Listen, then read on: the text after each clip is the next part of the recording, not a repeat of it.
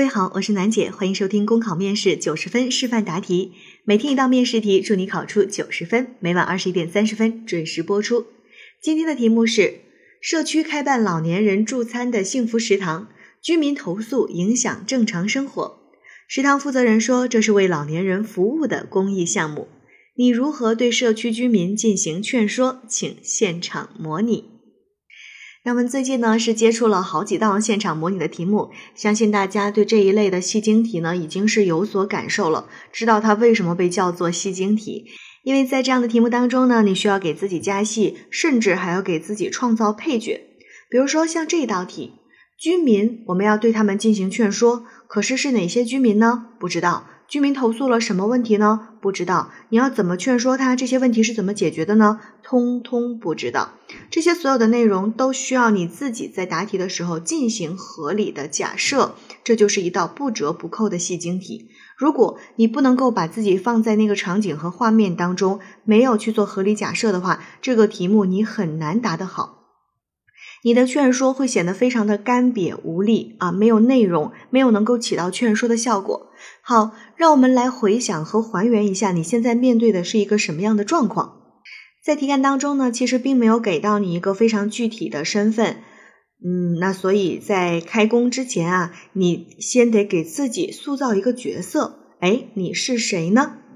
在这里可能比较合适的角色就是这个社区的工作人员。啊，社区的工作人员，因为说的是社区开办了这样一个食堂，居民投诉，而食堂的负责人说这是一个公益项目，所以你看，我肯定不能是一个居民，也不能是这个食堂的负责人。当然，也有同学会把自己假设成食堂的负责人。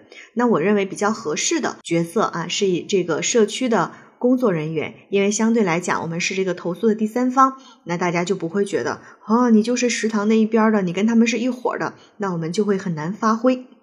好，那我是一个社区的工作人员，我现在面临的状况可能是这样的：这是一个社区的会议室，那底下呢坐了一群啊，应该是主要是大爷大妈这一类的角色，因为投诉影响正常生活嘛，呃，小孩子来也是凑热闹的。对面的人呢，可能情绪有点激动，他认为这个东西啊影响了他的日常生活。到这里，咔，我们需要暂停一下。请问日常生活指的是什么？日常生活包括了什么？如果我们讲的是投诉广场舞的事情，那么我们就能够想象到，哦，肯定是因为噪音太大了。因为我们有很多同学就是自己就深受其扰，所以有直观的感受，就知道，嗯，是噪音的问题需要解决。那一个为老年人服务的食堂。它会对人们的日常生活有什么样的影响呢？这个是大家一定要去做合理假设的，否则你就没有办法去给居民做出解释，说：“哎呀，各位大爷大妈，大家好，你放心，我保证不影响你的日常生活。”这是非常空的一句话。那比如说，食堂有可能造成的影响是什么？可能会有油烟的问题，对吧？可能呢？会有一些老年人，哎，来我们这儿吃了饭之后，顺便还打个牌，可能会有噪音的问题，还有可能呢会有厨余垃圾的处理没有处理好啊，导致有一些异味儿，有这样的问题。如果我们能够把这个问题进行合理的假设，待会儿你的解决就会非常有针对性。OK，这是这样的一幕。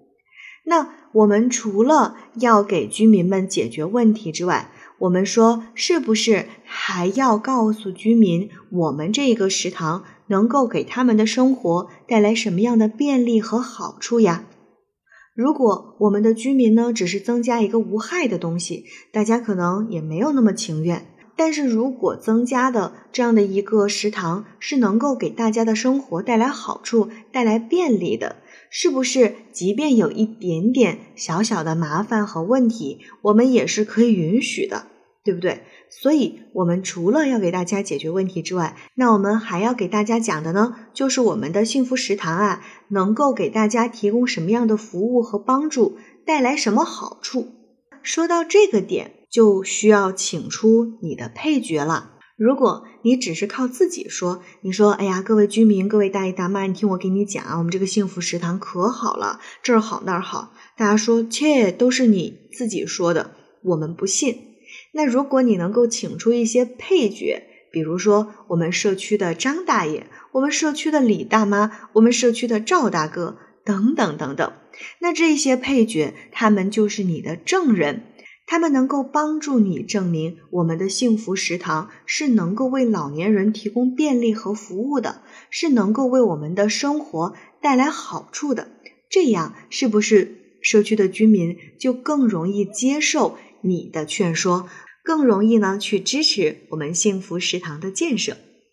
好，那最后一定记得啊，我们是带着任务去的，一定要完成这个任务。至少在你的语言表达当中，你的任务是要完成了的。考生现在开始答题。各位居民朋友，大家好，我是社区的工作人员小王。今天呢，把大家召集在一起，就是想跟大家说说咱们社区幸福食堂的事儿。幸福食堂啊，是咱们政府提供用地，我们很多的企业联合起来，为社区的老年人提供的一个助餐服务点。大家都知道啊，咱们社区近几年呢，这个老人的数量是在不断的增加的，但是却有不少家庭的子女都在外地上班，很多大爷大妈都是独自生活，这自己在家呀做饭也不方便。这个幸福食堂的建立，其实就是在为我们社区的老年人减轻负担。前几天我还听见李大爷跟我说，说这段时间啊，他每天都去幸福食堂吃饭。那儿的饭菜呢，不仅可口美味，在价格上也是公道实惠。遇上个下雨天儿不爱出门，打个电话就有人上门送餐，这让他不会用什么美团呀这样的老人家是省了不少的心。还有张阿姨，前段时间因为做了手术需要忌口，跟餐厅联系之后，餐厅的负责人就专门交代厨师为她是单独开了小灶。张阿姨觉得特别的感动。她也跟我说，希望咱们幸福食堂啊能够好好的运营下去，给社区的老年人带来更多的方便。我知道在座呢有很多的朋友们会担心幸福食堂会影响到自己正常的生活，在这儿呢，我请大家放心，对于大家反映的情况，我们已经全面的了解过了，我们也和食堂的负责人做了沟通，并且签下了规范服务的协议，对现在已经存在的问题进行了积极的整改。像咱们赵大哥说啊，说食堂营业时间比较长，晚上呢会影响到孩子的休息。我们跟负责人商量过了，将咱们幸福食堂的营业时间呢调整为中午的十一点到一点三十分，晚上呢是五点半到七点半，这都是正常的吃饭时间，不会影响到大家休息。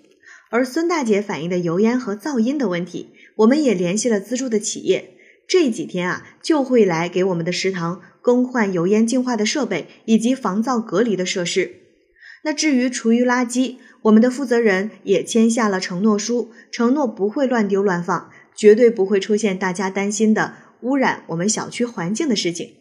另外，我们社区也会定期的派工作人员来进行督查，一旦发现问题，一定会严肃处理的，确保这个幸福食堂。一定是为咱们社区的居民服务好，不添乱。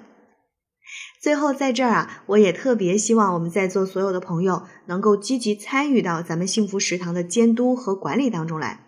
如果大家发现食堂有任何违规的地方、不好的地方，都可以打咱们社区的投诉举报电话，也可以呀，在咱们社区的公众号上面给我们留言，我们一定会帮助大家解决的。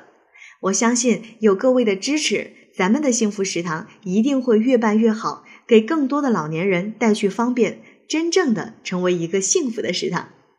最后呢，再次感谢各位业主朋友对咱们幸福食堂的关心和支持。如果大家没有其他的问题的话，我们今天的会议就到这儿。祝大家身体健康，阖家幸福。考生答题结束。好了，今天的内容就分享到这儿，我是楠姐，明天见。